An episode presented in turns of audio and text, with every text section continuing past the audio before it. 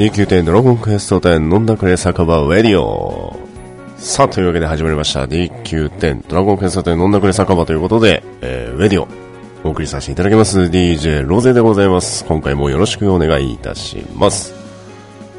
さあさあさあ、えー、前回の放送からですね、約10日ほど間が空いてしまいました。申し訳ございません。あ、申し訳ございません。いや、あの、やっぱ新年度は忙しいですね。うん、しょうがない。申し訳ない。もう、それしか言えないんですけど、まあまあでもそんなね、えー、間にも桜が咲きですね、舞い散る季節となりました。あったかいですね。暖かい。まあこのまま桜見ながらですね、チンカチンカに冷えた、冷えたルービーをですね、しばきたいところですけれども、まあ、花見最近全然やってないですね。2年前ぐらいですか？最後に会ったのは。うーん。まあね、花を見ながら、こう、どちらかというと夜桜の方が個人的には好きなんですけれども、まあ、ふと思い立ったのが、まあ、桜といえば上野公園。まあ、上野公園散歩したのもですね、まあ、あの、半ば若干強引に、あの、飲んだ後に連れてかれた、とある方に連れてかれたのが 最後ですけどね、ご本人覚えてるかどうかわかりませんけれども。はい、というわけで、えー、最近あとアストルティアの方ではですね、えー、イカ、イカ、イカと。まあ、イカ祭りですね。まあ、床闇の名部。もう皆さん非常にね、盛り上がってると思うんですが、まあね、そういったコンテンツをね、えー、苦手な方も当然いらっしゃると思いますけれども、まあ、やっぱり個人的にはあのー、なんと言いますか、うん、盛り上がるというかね、活気があるというか、うん、そういった意味ではね、すごくいいのかなと。バザーもすごい盛り上がってましたね。まあ、特にあの、私ランプなんですけどもね、もうランプレベル55なんですけども、まあ、錬金を依頼されたりとかね、あと、あ、この素材がすごい高騰したから、じゃあ、これが今、体制的に流行ってるのかなと思っていろいろ職人やったりしたりもしたんですけどもね。まあ、装備自体はね、あんまり錬金はやってないんですけれども、まあ、金策としては非常にあのランプ錬金、壺錬金の方それぞれ、えー、まあ、またですね、防具職人だったり、えー、武器鍛冶の人だったりね、儲かったんではないかなと。儲かりますせ、と。いうような感じだと思うんですが、まあね、えー、どこ闇のメームに関しては後ほどまた枠をご用意してお話をさせていただきたいなと思います。はい、そしてですね、前回のブログの記事ですね、信じろ。まあ、見られた方もいらっしゃったようで、あの、非常に笑ったというお話をさせていただきましたけれども、ここでちょっと先、あの、一番最初に弁明させていただきたいのは、この、この新次郎の記事はですね、メイブ3の時だったんですけど、あの、参加してる全員男なんですけれども、まあ、全員魚なんですけども、アイクも実は魚ですけど、皆さんすごいやっぱりこう頼れる仲間ですから、はい。ちょっと春広の方はね、あのー、仕事の方で4の日なかなかインできないようで、ね、あの、まだ挑めてないらしいですけども、まあ、メビウスとアイク、まあ私も含めて全員断ち切ったような感じでございます。まあね、この時は実装初日の3、3が実装された初めての日で、まあまあまあ 楽しかったですよ。まあね、5分ぐらいで黄色になったんですけど、そっからが長かったですね で、あのー、守護石、まあ後でお話しますけれども、守護石を破壊するとね、この守護域が全域に、ほぼ全域に広がる、うような戦闘スタイルになってますけれども、まあこの石破壊担当をね、私が勝手に出てたんですけど、まああのーアイクがね、その、守護の範囲に、しきりに入るんですよね。それを横目に見ながら信じろと。もう必ず俺が知らん限りは破壊するというようなね、発言をさせてもらったんですけどもね。まあその記事書いてますけど、まあ仲間殺しましたけどね。一回いや、威圧が来てて、まあ上下を見ても、まあおそらくはあのー、上限の8秒、ちょうどあのー、イカが着地、ゲノムが着地して、ちょうど18秒、19秒ぐらいでギリギリ叩けるかぐらいの間合いだったんですね。で、試したんですけど、やっぱダメでした。はい。その後に、えー、アイク君がね、暗黒を食らって、信じろって言うから、あの、信じてたんですけど、暗黒食らって 混乱しまくってたと。まあね、あの、今と違って、今 HP 盛り、って言いますか、まああの、暗黒を食らわない前提のね、あの、装備になってますけど、挑んだ当時は、まだね、やっぱり暗中模索の状態ですので、当然あの、体勢を全部積んでいってたんで、まあ皆さん当然ね、特に僧侶のアイク君なんてね 大戦積んでると思ったらなかったんで、なんでやっつって 20秒前の俺の魂の震えを返してくれっつって。で、あげく、ピンチですとかつって 言ってましたけど、知っとるわって。見ればわかるわっていうことね。ちょっと笑わせていただき、笑わせていただいたのを記事にさせていただきました。ね、あの、こういうね、あの、笑いがあるパーティーなんで、本当ね、あの、気が楽ですよ。私、やってる私としてはね。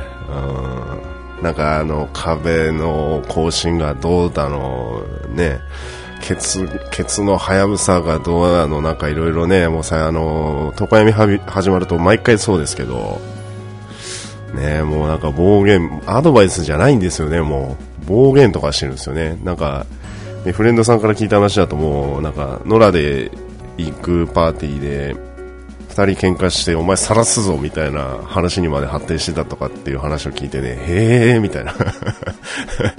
冷えですよね冷えってなりますけど。うん。まあね、そういう方々は一体何と戦っているのかちょっとよくわかりませんけど。ね、あの、以前ツイートさせていただきましたけどね。はい。まあ、メイブに、メイブに関してはね、後ほどまたお話をさせていただきたいなと思います。はい、というわけで第31回目、ウェディオ、DJ ロゼがお送りさせていただきます。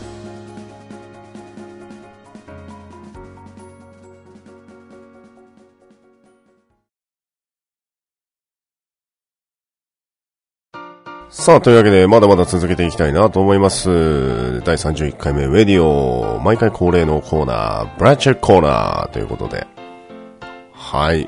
もうね、あの、今回のブラッチェックコーナー、もう個人的には非常に楽しみにしてました。まあね、最近あの、ちょっとイカに誘われたり、行ったりとかね、いろいろあって、もう全然バザーをね、ちょっとチェックする暇がなかったですね。自分のあの、錬金装備を錬金するために、あの、バザーで見たりはしましたけど、まああの、ブラッチェックコーナーでチェックしてる素材はね、全然見れてなかったんで、で、先ほどチェックいたしました4月13日のバザーの値段でございます。いきますよ。まずは天竜層5000 900ゴールド。来ました。来ましたよ。5000ゴールドで来ましたよ。買いですよ。皆さん。買いですよ、部長さんつって。はい。次行きましょうね。はい。えー、ナドラダイト鉱石13000ゴールド。これ前回と変わりありません。はい。そして驚く中で人魚の涙。これ一番注目です。4万3000ゴールド。前回調査3万3800ゴールドです。約1万。しかもですよ。出品数が現在200ほどしかありません。乗り込むべきじゃないですか、これは。ねえ。レアドロつけて乗り込んじゃうんじゃないんですか、これ。まあ高いですよ、本当で。だからね、にやかの人とかこれすごいと思いますよ、多分。もう、一個ポロって出るだけで、約9万。ポロッと落ちて約9万。はい、これどうしたみたいなね。そんな感じありますけれども。まあまあ狙い目です。はい。えー、そして世界一の雫が、あなんとなんと8790ゴールド。予想外でしたね。うーん。まあ、使わない。まあ、使いますけど、使います、確かに。使いますけど、脱菌ほどではない。脱菌ほどではなかったがゆえに、しこたま買い込んだ人がいっぱいいたんでしょうね。あの、99個売りが乱立してます。まあ、使いますけど、まあ、まあまあまあ、使わないですね。はい。まあ、使うとすれば次に発表します、エルフの飲み薬。えー、こちらが3万1000ゴールド。これ前回と変わりありません、全く。はい。で、えー、どちらかというと世界、えー、ごめんなさい、えー、エルフの飲み薬、使う頻度が多いとすれば前衛色。はい。これ後で説明します。まあね、道具入りでメイブの4を倒してる方はね、おそらく使うまあ道具さんが使う可能性は非常に高いですけれどもね。はい、これもまた後ほどお話しさせていただきます。はい、そしてやってきました。汗と涙の結晶。すごいです。6300ゴールド。これ99氷の1個あたりの値段です。はい。高いね。高いっすよ。結晶金策。まあ、ただ結晶装備もね、当然やっぱ値上がってますので、うーん。どちらを天秤にかけるかという感じでございますけども、やっぱそれでもね、一つあたりの値段といいますか、たまあ、単価が高いので、まあやはり、えー、儲かる。結晶金策というような感じでございます。はい、そして龍河石が4780ゴールド、前回調査4790ゴールド、全然変わりません。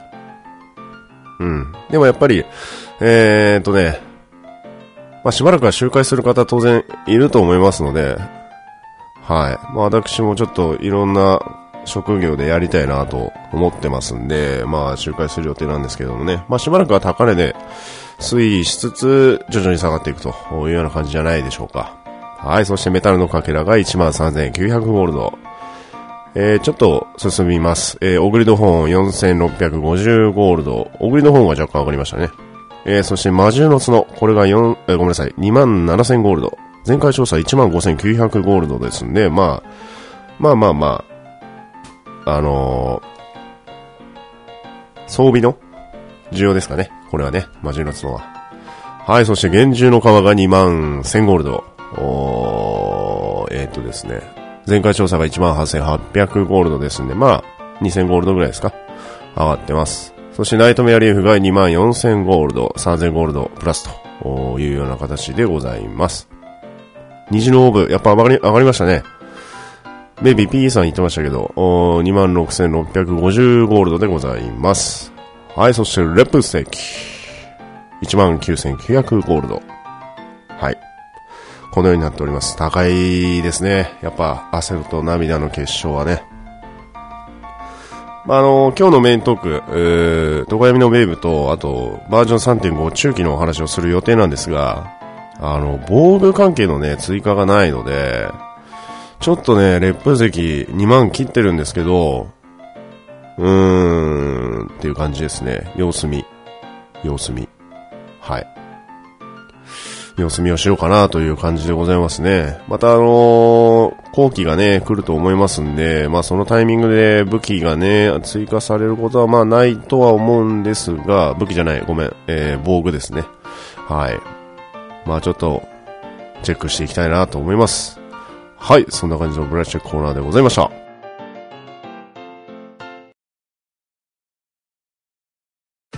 さあ、第31回ウェディオなんですけどもね、えー、続けていきたいなと思います。やってきました。メイントークその1、床闇の名部。まあですね、非常にフレンドさん、あのもうほぼほぼと言っていいほどインしているフレンドさんは今、いかに挑戦をしている状態です。特に昨日。多かったですね。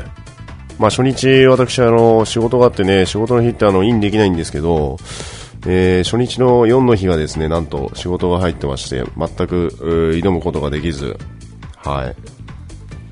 えー、で、昨日断ち切った次第なんですけどもね、あのー、まあ、メイムに関してなんですが、ブログの方に、えー、記事を上げております。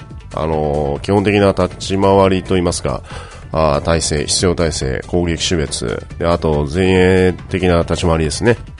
で、あと、これだと回避できますよとかね、これだと食らっちゃいますよとかっていうことはあ書いてます。はい。こちらの方をご覧いただければなと思いますけれどもね、色分けしてちゃんとわかりやすいように、えー、解説をしております。はい。でですね、あのー、メイブの4うんを倒した初見といいますか、私の個人的感想なんですけれども、まあちょっといくつかこれをお話しさせていただきたいなと思います。えー、特にルームメンバーね、えー、参考にしていただければなと思います。まだ倒してないメンバーでね、あの、選手やりたいっていう方はね、参考にして、あの、結構聞かれるんで、えー、参考にしていただければなと思いますけれども、まず、えっ、ー、とですね、回避できる攻撃ありますんで、まずこれを回避する。ただ、あの、食らう、食らっていい攻撃は食らう。逆に。で、食らっちゃいけない攻撃は絶対食らわない。これ、ああと、あの、焦って攻撃をしない。これすごい大事です。これさえできれば倒せます。いけます。はい。個人的には、あのー、いけます。まあ、それだけじゃ全然わかんないと思うんで、いろいろとお話しますけれども、まずね、あの、体制、今、この、まあ、世間では昨日が、名部4の2回目だったんですけど、えっ、ー、とですね、体勢はですね、あの、体下の天球のみ、えー、麻痺とですね、えー、グラス、グラス、あの、あれ、ダークグラスの芸枠だけです。まあ、麻痺じゃなくても封印でもいいと思いますけど、まあ、雷を食らう頻度の方がどちらかというと多いんで、まあ、麻痺を入れといた方がいいかなと。はい。で、あと体上は呪い。で、頭は HP です。で、飯を食って、バトステ食って、私バトステなんですけど、バトステ食って、HP を持って710。で、攻撃があ525ですか。はい。まあ、ベルトにもね、左右されると思います。えー、私の今使っているベルトは攻撃がプラス6、HP がプラス8、水気が7.0で、開幕キラポン9%パーですね。もうメイブ用のベルトと言わざるを得ないようなベルトが出てきてね、あ出てきてというか、あの、倉庫に眠眠ってて、たまたまそれ 見つけたんですけど 捨ててなくてよかったなと思ったんですけどね。はい。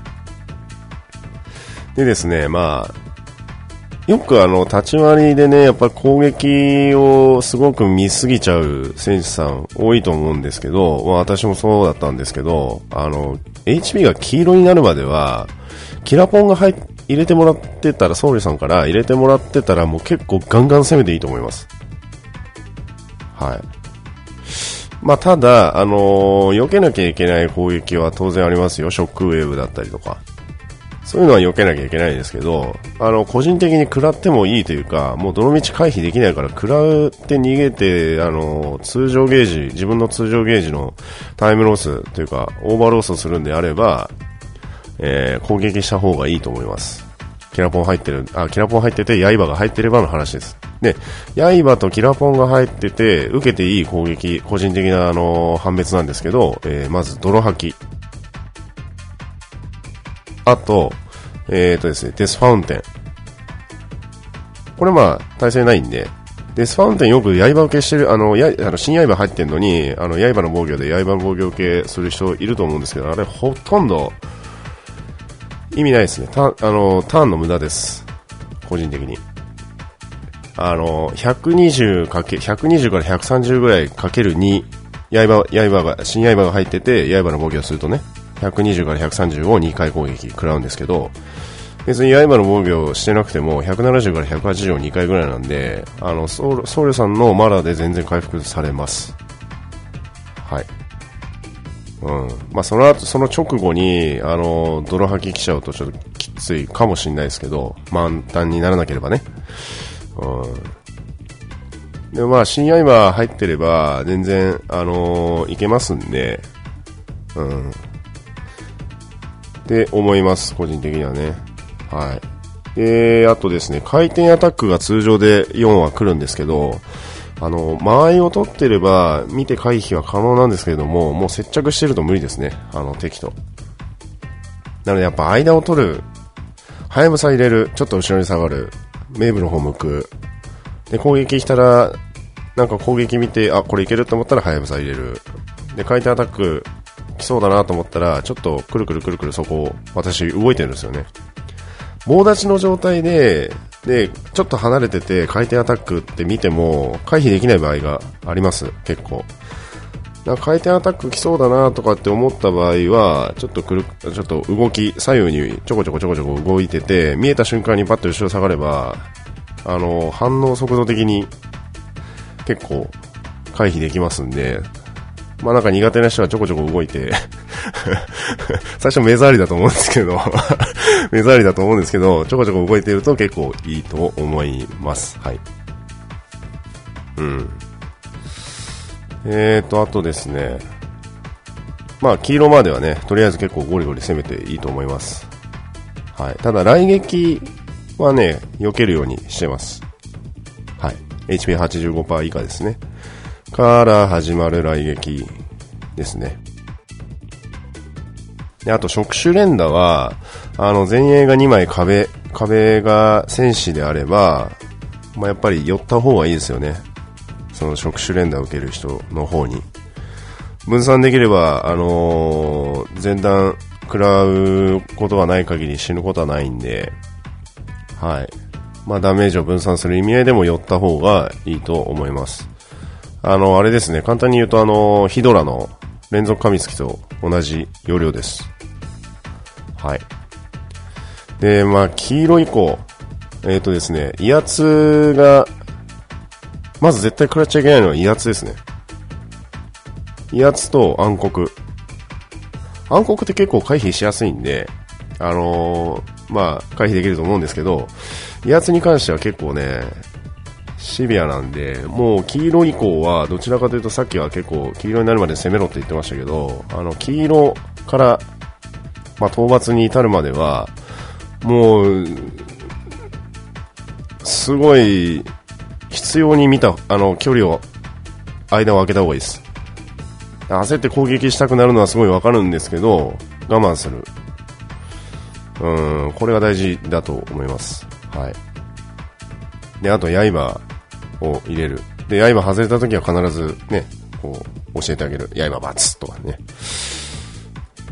じゃないと、あの、石破壊担当の人がね、あの、刃入ってない状態でたげられたりしたりとか、威圧が来たりすると、あの、石破壊担当の人もね、沸騰されたりすると、石破壊できないですから、あの、さっきの新次郎の記事じゃないですけど、ね、威圧食らっちゃうと、やっぱり、フット、あ、ノックバックがあるんで、ね、いいタイミングで、あの、20秒、20秒から22秒の間で破壊できなくなってしまいますんで、まあそこも注意が必要かなと。まあ連携もそうですけど。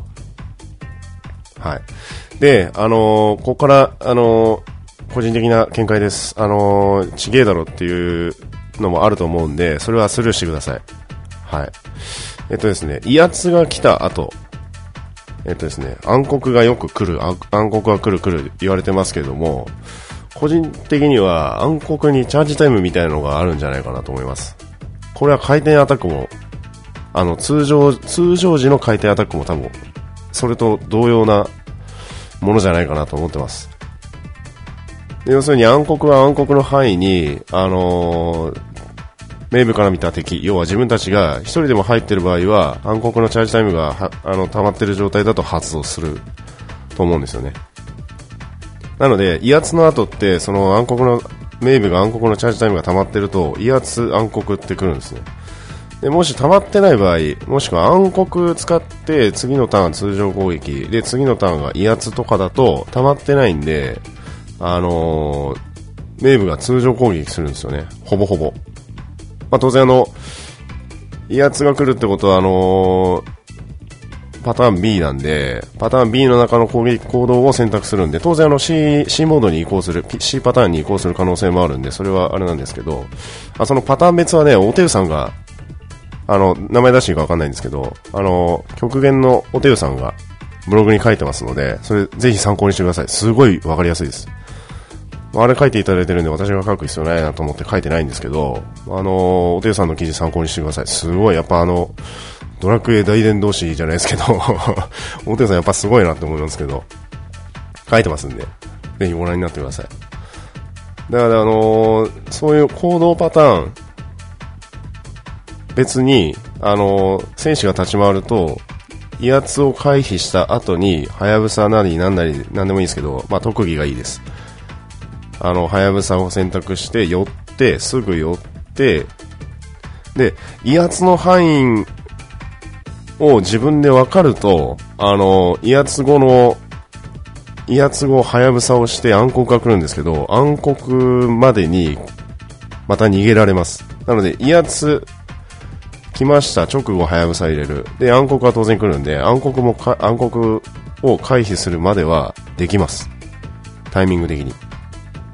ただ、すごいシビアなんで、あの、慣れてない、もしくは威圧の範囲があまりわからない場合は、ちょっとやめといた方がいいです。なので、慣れてない方は、威圧が来て、威圧回避する。で、威圧が発動した瞬間に、はやぶさで寄って、で、その次、暗黒が来るんで、暗黒が来るのを見越して、はやぶさをキャンセルして、またすぐ離れる。っていう感じでやると、結構、時間を稼げます。で、あのそれが分かってるパーティーさんだと、あの、誘発する人を決めて、で、もう片方の、あの、前衛の人は、エルフを巻いたりする。もしくは、えー、アイギス入れたりね。で、まあ、慣れてる人だと、あの、片手から両手に変えて、あの、プラズマブレード、あ、ごめん。え、何でしたっけ？プラズマブレード、プラズマブレイクであ、違う、プラズマブレードか。プラズマブレードやったりする人もいますけどね、中には。まあ、そこまでやらなくてもいいと思うんで、どちらかというと、後ろに下がるぐらいだったら、さっきあの、エルフの飲み薬のあの、ブラチェックコーナーでお話しした時なんですけども、あの、エルフを使ってあげた方が、あの、ソウルとか、占いさんもしくは道具さんとかの、えー、手間がすごい省けますんで、いいと思います。うん。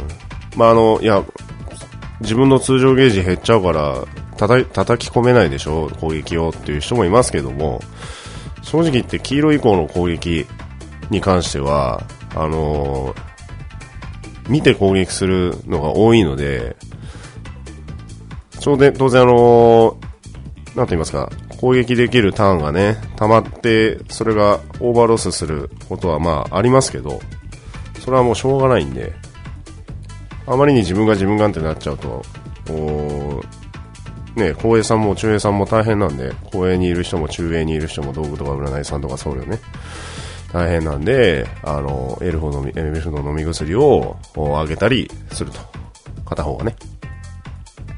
まあ当然攻撃に回ってもいいと思います。あの、慣れてきたりね、あの、片手から両手に変えてプラズマブレードやったりとか、あ、まあ全然いいと思いますし、はい。ただ、威圧、暗黒、またそれあのパパターン B からランダムに選択するんで、威圧、暗黒、威圧ってきたらもうちょっと祈るしかないですけど、基本は、あの、食らわないでいけば、10、どうなんですかね、16分、7分ぐらいで倒せるんじゃないですか。道具とか占い入りの構成だと。また踊り子入りとかだとね、またあの、なんか違ってくるんでしょうけど、はい。えー、そんな感じだと思います。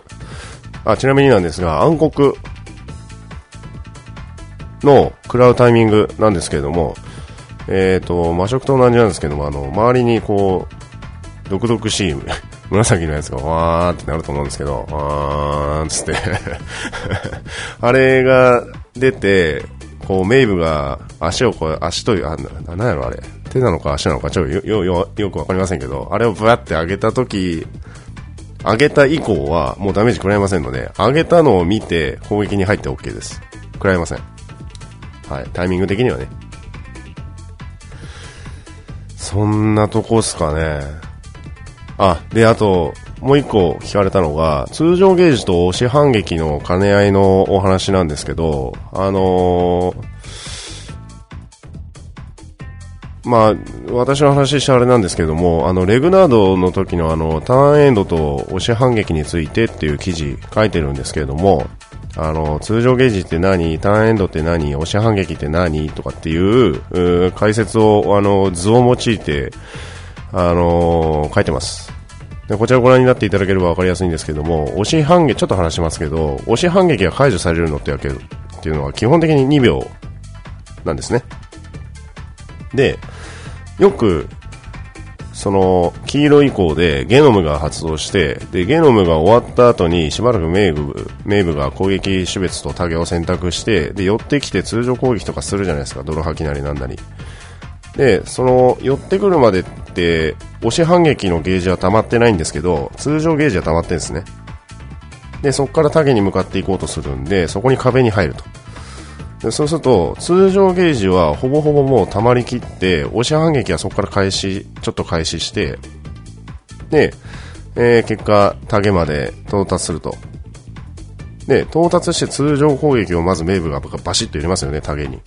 で、そうすると通常ゲージは減るんですけど、誰かが少しでもあの押し反撃を入れてるもしくは通常ゲージが先に到達してターンエンドゲージに移行するときに、押し反撃、えー、ごめんなさい、押し反撃のゲージもほぼマックスになってると。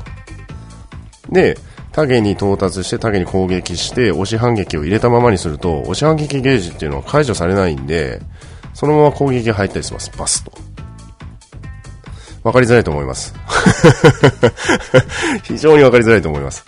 で、これ図解にしてます。はい。あの、れ、ま、ま、えっ、ー、とね、稀なケース。稀にあるケースって書いてます。えー、通常ゲージを消化して、えー、でですね、まあ、書いて、うん、もう書いてるんで見てください。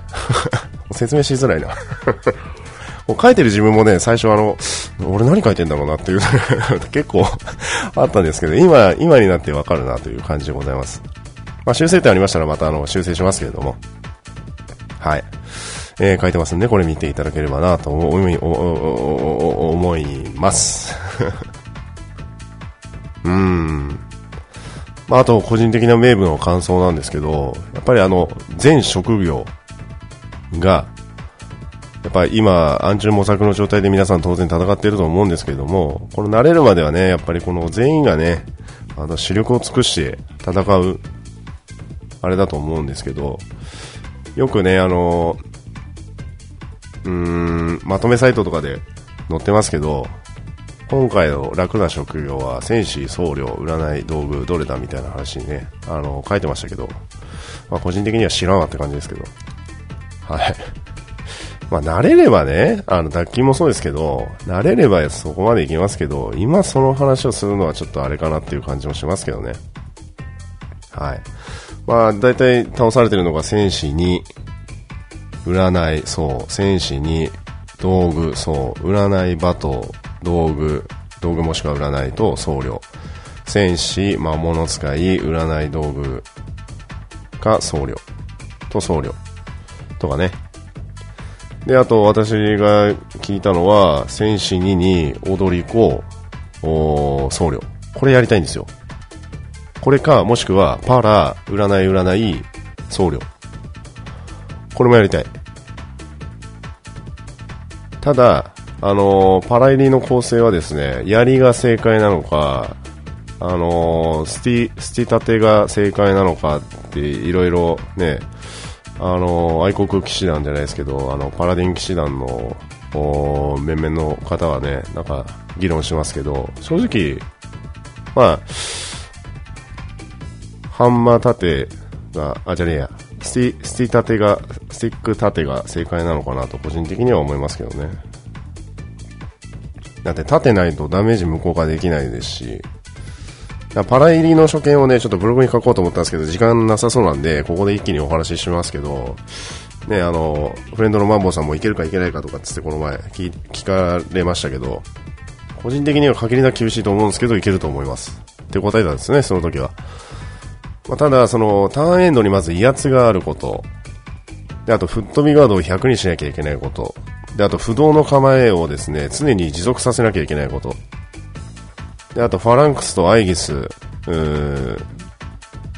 と、まあ、ズッシュはいらないですけど、まあ、キラポンの管理とかも全て全部自分でやらなきゃいけないんで、壁が1人しかいないんで、で、まあ、あと、占いさんにですね、あの、補助壁に入っていただかないと、壁を維持できないんですよね。あの、フィールドが狭いので。レグぐらいフィールド広かったらいいなぁと個人的には思ってたんですけど、まあちょっと狭いので、厳しい感じはありますけれども、だそこら辺のね、あのー、コマンドが溜まる時間の管理とか、あとね、当然占いさんから工程のカードを付与していただければ、あの、不動の構えも常に、あの、維持できますんで、いいのかなと思うんですけど、不動の構えはあくまでスカラが 2, 2段階なので、えっ、と、ファランとアイギスも当然、えー、マッチングさせなきゃいけないですね。で、あと大防御と泥吐きが来たら仁王立ち。で、占いさんがそこに寄ってもらうとかね、そこら辺の決まりき、えー、ある程度、こう、連携した動きが結構必要になってくるので、当然あの、中営に入ってもらう占いさんもね、あの、火力を稼がなきゃいけないので、そこら辺の兼ね合いが非常に難しいと思うんですよね。でも慣れてくれば、ソウルさんいらなくなるのかなと。例えばソウルさんがレンジャーになったりとか、うん、そういうことも全然可能だと思います。要は、キラポン管理は自分がやればいいですし、図紙はいらないですし、で、補助壁要員で、あ、それいいな。いいな。パラレン、占い占い。ソウルの必要性ないもんね。壁一人でできるんだったら。いや、待てよ。黄色以降があれか。黄色以降が大変ですね。いや、でもいけそうだな。パラ、パラレン、パラレン、占い占い。で、あの、前回の第30回目の時にお話ししたんですけど、あの、スペシャルでね。で、メビーから聞いた占いの会心率が下がるっていう条件がありますんで、踊り子さん入れて会心ラップやってもあんまり意味がないので、占いじゃねえや、踊り子を入れるよりか、レンジャーさんの方がいいっすね。ケルベありますし、まあ、レボルスライサーもありますし、まあ、ポルカもあるし、回復できるし、ザオンもできるし。いいな。パラレン、占い占い。ちょっとレンジャー協会の方、レンジャー協会クッピーをちょっと召喚する。まあ、レンジャーできる人いっぱいいますんでね。レンジャーに補助壁入ってもらって、自分でキラポンやって、レンジャーで弓ポンしてもらいつつ、レボルスライサーで。あとケルベ。いける。これ面白いな。あ、でも、あれか。最初、開幕がきついですね。開幕がきついな。はい。というわけで、いろいろな所見をね、自分で考えてましたけど、まあそういうのをね、考えるのもね、あの、名部の楽しみと言いますか。うん。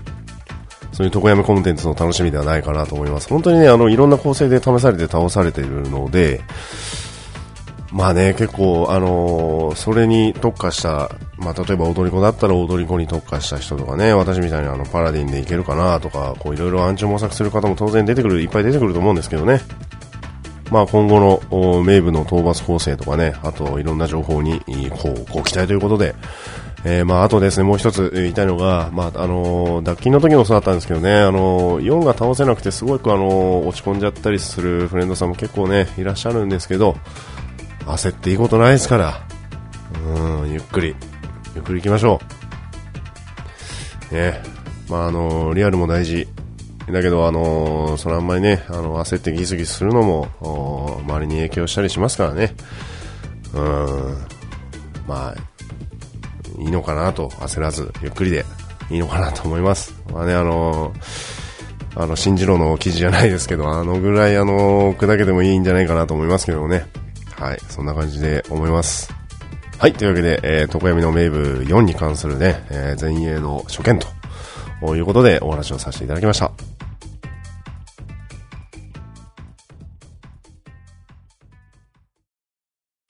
さあ、というわけで、えー、ウェディオまだまだ続いております。ブライチェックコーナー、そして床闇の名部について、えー、若干ちょっと 熱く喋っちゃいましたけどね。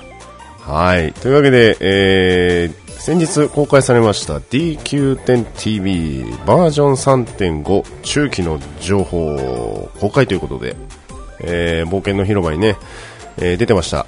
あので、えー、ここでちょっとお話をさせていただきたいなと思います。もうね、あの、当然、DQ10TV、見られた方もいらっしゃると思いますけれども、えー、今回のアップデートはですね、4月の26日、ということになっております。はい。で、まあ、注目されているのはいろいろありますけれどもですね、まず順を追って皆様にお話をさせ、簡単にお話をさせていただきたいなと思います。まあ、かいつまんでね。えー、まず、シャゼ、シャ、ちょ、ちょ、ちょ、待って。ちょっと待って。シャ、シャゼ、シャジ、シャジ。シャゼじゃなくて、サジェとリルチェラのヒエログロ、ヒエログリフ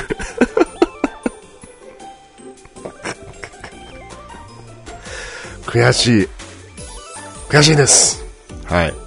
サジェとリルチェラのヒエログリフ。誰や、ヒエロブログって言ったやつ。俺や。冒頭こんなですからね。大丈夫かな。はい、えー、やってきました。ヒエログリフということでですね、まあ、あのー、二人と一緒にですね、ナドラガンドの秘密を解き明かすコンテンツということで、まあ、結構ね、前面にゴリゴリと押してきてますね。まあ、あのー、ショータ枠とロリコンですか？ね、リオさん大歓喜ですよ、これ。もうずっと言ってんじゃないですか、これ。まあ、あの、正解が不正常になった状態でドラゴンクエスト10に出現する何らかの固有名詞を当てるというクイズでございます。まあ、ヒントが4つあるんですけどね、画像は。うん。まあ、なんか日、日によって内容が変わるっていうんで、これなんか日課になるんすかね。ちょっとわかんないですけど、実はあの、これも仕事でですね、DQ10TV 見れなくてですね、まあ、あの、冒険者の広場の方で、えー、かいつまんで自分でまとめた、簡単にまとめたやつを今ね、えー、ちょっと確認してみている状態ですけれども、まあ、種とナドラ関連の素材がですね、初回もらえるということで、まあ、これに関しては5月の1日に実装されるようでございます。はい、そして嵐の了解のサブストーリーが追加、あそしてマイユーカンテンツのクエスト追加ということでね、えー、まあこれはマイラーのあの人でしょう。はい。えー、そしてバトルルネッサンスのボスと報酬が追加されましたということで。これ 5, ん？5種類ですか？あまあ、グロリアの交換品も増えましたけど、さすがに、ね、もうスキルブックは来ないですね。まあ、あれだけ、いろいろと 談義された、冒険者の提案広場で、提案門広場で散々となされてましたけど。はい。さあ、そしてやってきました。モンスターバトルロードの S ランク実装。これ時間かかりましたのー、ほら。のー、ほら、つって ねえ、待ちに待って、もう熱冷めたよって人もいますよ、多分。はい。ただ、まあまあまあ、あの、中身を見ると、今回のバトルロードに限っては、すごいと思います。まあ何がすごいかっていうと、まあまず、え、ー、とですねレジェ、レジェンドバッジっていうのが追加されるのと、あとバトルロード10倍バトルエントリー。なんかバトルって2回出てきたな。合ってるよね。合ってますね。バトルロード10倍バトルエントリーっていうのができるようになります。はい。で、このバトルロードが強化されることに伴って仲間モンスターのスキルも拡張します。まあ、仲間モンスターはね、使いようによっては全然いけたりするんで、強敵コンテンツもね。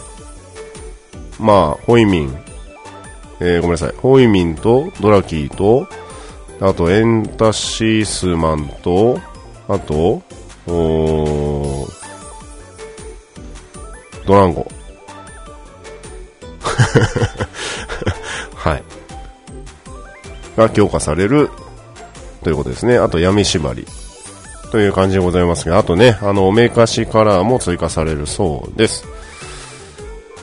まあ、これに関してはね、いろいろとありますけども、私まだやってないんですよね。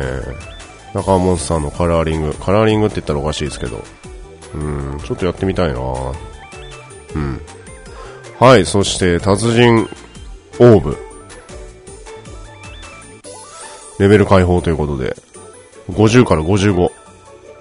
これマックスで270みたいですね。これはいいですね。まあ、ほぼほぼ触れるようになると。今まで厳選してね、スキルいろいろとあの振り分けてましたけれども、あれは結構楽になると同時に、まあ、全部振り分けてまだ全然計算しないであれですけども、3玉で形成している、かつ、6穴全部開けてたりする人は、全部触れたりするんですかね ?3 玉だと。2玉だとちょっと厳しいかもしれないですけど。はい。えー、そして、宝珠ポイントのボーナス追加ということで、1500ポイントまで追加されるそうですね。えー、持てる宝珠と石間の数が増加いたします。はい。まあ、ちなみになんかマックスで350種類まで持てるそうです。はい、そしてチームレベルの解放58から59。すごいですね。58って相当だと思いますけど。はい。そしてリーネアクセの合成レベル上限解放。これが35から40ということで。まあ、最近アクセサリー合成しないですからね。合成ポイントあんまり上がってないんですよね。うーん。まあ、上がるそうです。はい。そして救済ポイント実装ということで、バトルネッサンスで勝利した際に、えー、パーティーメンバーにその条件を初クリアメンバーがいると10ポイントもらえると。で、10ポイント、20ポイント、40ポイント、80ポイント、100ポイントまで、えー、あるそうです。まあ、粗品がもらえるようです。はい。えー、転生モンスターが追加。あ、これはですね、いつも通り自分の目で確かめてみてくださいということで。えー、そしてキラーマジンが今日、実装。まあ、いきなり2体出てくると。おいう感じです。で、ツイッターでもね、ちょろちょろっと見てたんですけど、すごくチャレンジのしがいがある敵になるよと、いうようなお話をされてたようで、まあちょっと今後倒しに行きたいなと。アクセルギアね、もう完成したかな？完成してると思うんですけど、まあそれに伴ってね、あの、新コインボスが追加されます。えー、これがなんか、あのー、なんですか、アクセルギアの上位アクセじゃないかという話もされてますけども、まあまあまあ、蓋開けてみないとこれはわかんないですからね。はい、そしてやってきましたよ。特技調整。魔法戦士の方お待たせしました。特技調整。違うか。魔法戦士と武道家の皆様お待たせいたしました。みたいなね、そんな感じだと思います。そんな感じ、リッキー言ったんじゃないかな。違うかな。えー、まずマジックルーレット。ねえ、まあ、あのー、メガンテぶち込んだ後の MP 補充ぐらいしか用がなかったマジックルーレットは、これがすごいたま、た、た、たまげた大変なことになったみたいで、えー、範囲をまず拡大する。えそして MP リジェネの回復効果がかかる。あと、ダメージアップの効果がたまにかかる。たまにかかる。このたまにが気になりますけど。あと MP パーサーですね。えー、対象を中心とした範囲効果に変更し、消費 MP10 で 100MP を回復。すごくないですかこれ。範囲でしょこれ。範囲にしてしかも消費 MP10 で 100MP 回復って。こうぶっ壊れてますねこれ。もっとぶっ壊れてるのがクロックチャージですね。範囲、えー、効果範囲をアップし、バトル開始時の CT が短縮。これ3まで振ってると30秒。これピオリムが2段階上がるのを追加と。魔法戦士始まりましたね、これ。で、もう一個、えー、フォースブレイク。チャージ時間が90秒から60秒。ダメージの威力がアップし、全属性耐性ダウンの成功率と効果値を変更。うん。で、なんか、これよくわかんなくて調べたんですけど、要は、全属性耐性をかなり下げる効果がたまにかかる。に加えて、全属性耐性を少し下げる効果が必ずかかるってことは、2段階あるってことですよね。だ1段階下がるのはまあまあ確定だとして、そのさらに下の、おななんていうんですかね。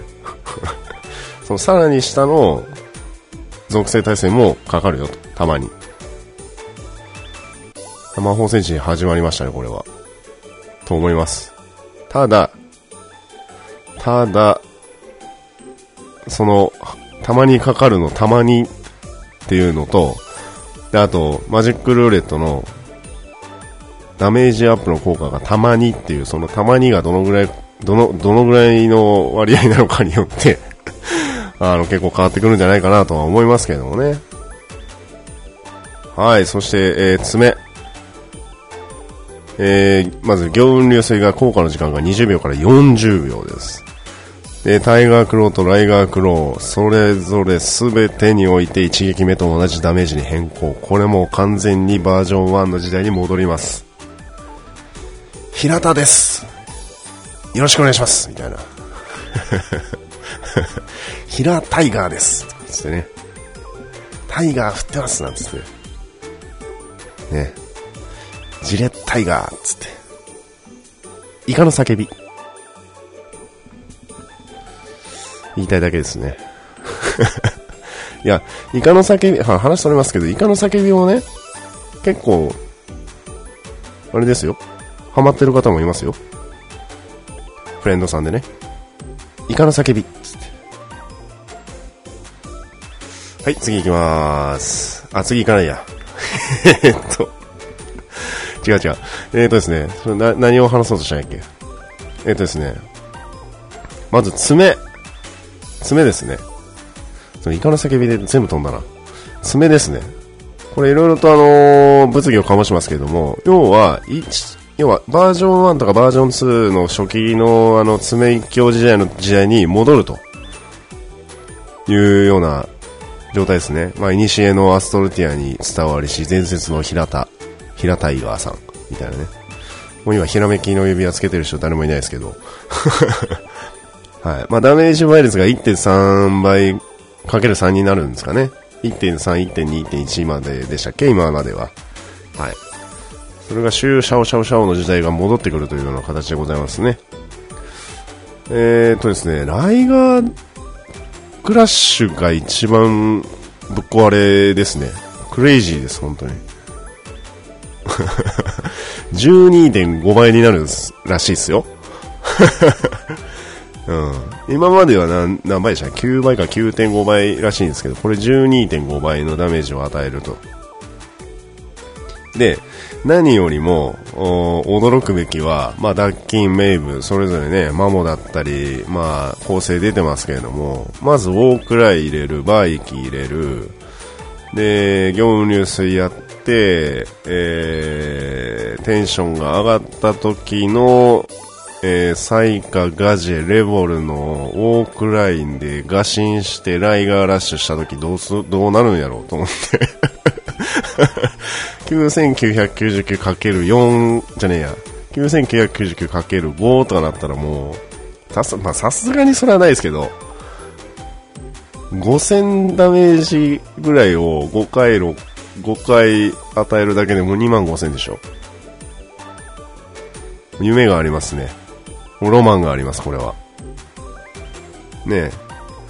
まあだから、おそらくはバトルマスターがちょっと衰退し、そして、まあ、舞踏家もしくは、あ魔物使いが台頭してくる時代、シューシャオシャオシャオの時代が 再来すると。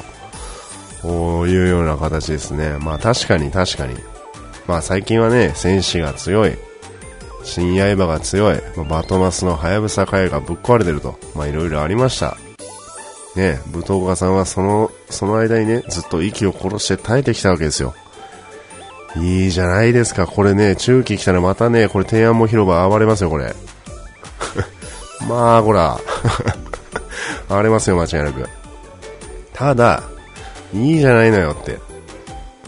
今までね、散々煮汁を飲まされてきたんですから。ねこれ相当強いと思いますよ、これ。本当に。まあ、ライガーもそうですし、まあ、そもそもガジ入った時の風光、風光マモが本当怖いですね。風光装備のマモが。マモって確か専用スキルで、160から180の間に、ね、あの、行動、行動時間短縮が入ってたような気がするんですよ。マイナス0.5か、何秒か。で、それに装備で風光でしょ？もうぶっ壊れですよね。いや、恐ろしい。恐ろしいことやってきましたね。うん。まあどうなるかすごい、非常に個人的には楽しみです。はい。えー、そして、そしてですね、マスタースキルポイントの保存機能実装ということで、これようやくですね。ありがとうございます。リッキーありがとう。えー、それに伴っておまとめブロー、違う、おまとめ袋の実装。まあ、福引券とかスペシャル福引をまとめて入れられるという。やったぜ。やったぜ。もうスペ服の数がやばいことになってます。本当に。ある程度消費したんだけど。えー、そして花束交換やププリン実装ということで、まあこれちょっとよくわかんないですね。で、交換やププリンに仕草書が追加されましたということで、はい、これもする。えー、そしてやってきました。スゴロクの新マップ実装。これね、行きましょう。これ行って、あれやりましょう。あのー、下ネタ、すごろく大会。や、やりましょう。あのー、多分参加してる全員が、あのー、運営さんにあの、秘密のなんとかかん、なんとかかんとかっていうところに連れてかれる可能性ありますけど、やりましょう。まあ実装されるのは悪夢に囚われし街ということで。まあなんかね、仲間が来るそうですね。旅の仲間としてシナリア上で仲間になったキャラクターがランダムで加わってくれるということで、セラフィー、ヒューザー、エステラ、ザンクローネ、アンルシア。はい。まあ、それで、えー、クリアすると、各キャラクターの家具がもらえるということだそうです。えー、そしてモンスターシール実装。これちょっとよくわかりません。えー、そしてアップデート後に実装されるものですね。まあ、春の妖精祭りと、アマリリスと、アスフェルドの8話と、お魚コイン限定交換屋が、あ来ると。で、第2回アストルティアラリー、そして謎の少女スノーベル。これなんかよくわかんないですけど、このイベントでアストルティアでたった一人だけ乗れるドルボードが用意されてるということで、これ画像を見たんですけど、こんなドルボード、こんなドルボードっていうのもあれですけど、これはいらないですね。はい。えー、コインボスは、あ6月に、えー、実装されるということでし。はい、長くなりました。申し訳ありません。えー、バージョン3.5中期情報ということで、えー、初見と、おつらつらとお話をさせていただきました。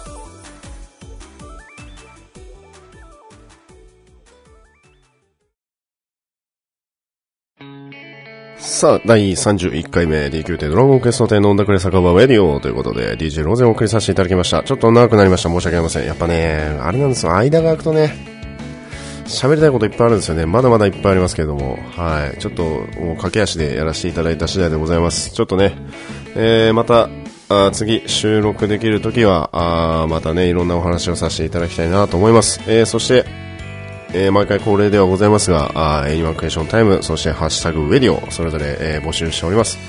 Anyone Question Time に限ってはですね、えー、ブログのコメント、アストルティア内の手紙等々でも結構です。えー、何でもお寄せください。えー、そしてね、えー、と、あと、ツイッターの方で、えー、ハッシュタグウェディオ、えー、シャープウェディオと、タグをつけていただいて、いろいろとお話を投げていただくのも募集しておりますんで、えー、ぜひともお寄せください、えー、読まれなかったというね、方がいらっしゃったら、あのー、おっしゃってください。えー、次の放送には必ずお話をさせていただきたい次第でござ、あお話させていただきたいなと思います。はい。というわけで、えー、都会の名部がね、非常に盛り上がってますけれども、まあね、あんまり、熱が入りすぎず、焦らず、ゆっくり、えー、のんびりと、楽しんで、えー、倒せればなと思う次第でございます。えー、また、次回の放送には、あ名部の情報があればね、お話をさせていただきたいなと思いますし、やっぱ楽しいね、お話を皆さんに届けたいので、えー、そういったご質問等々も募集しております。というわけで、えー、DQ 店ドラゴンクエスト店飲んだくれ酒場ウェディオということで、第31回目、えー、DJ ロゼお送りさせていただきました。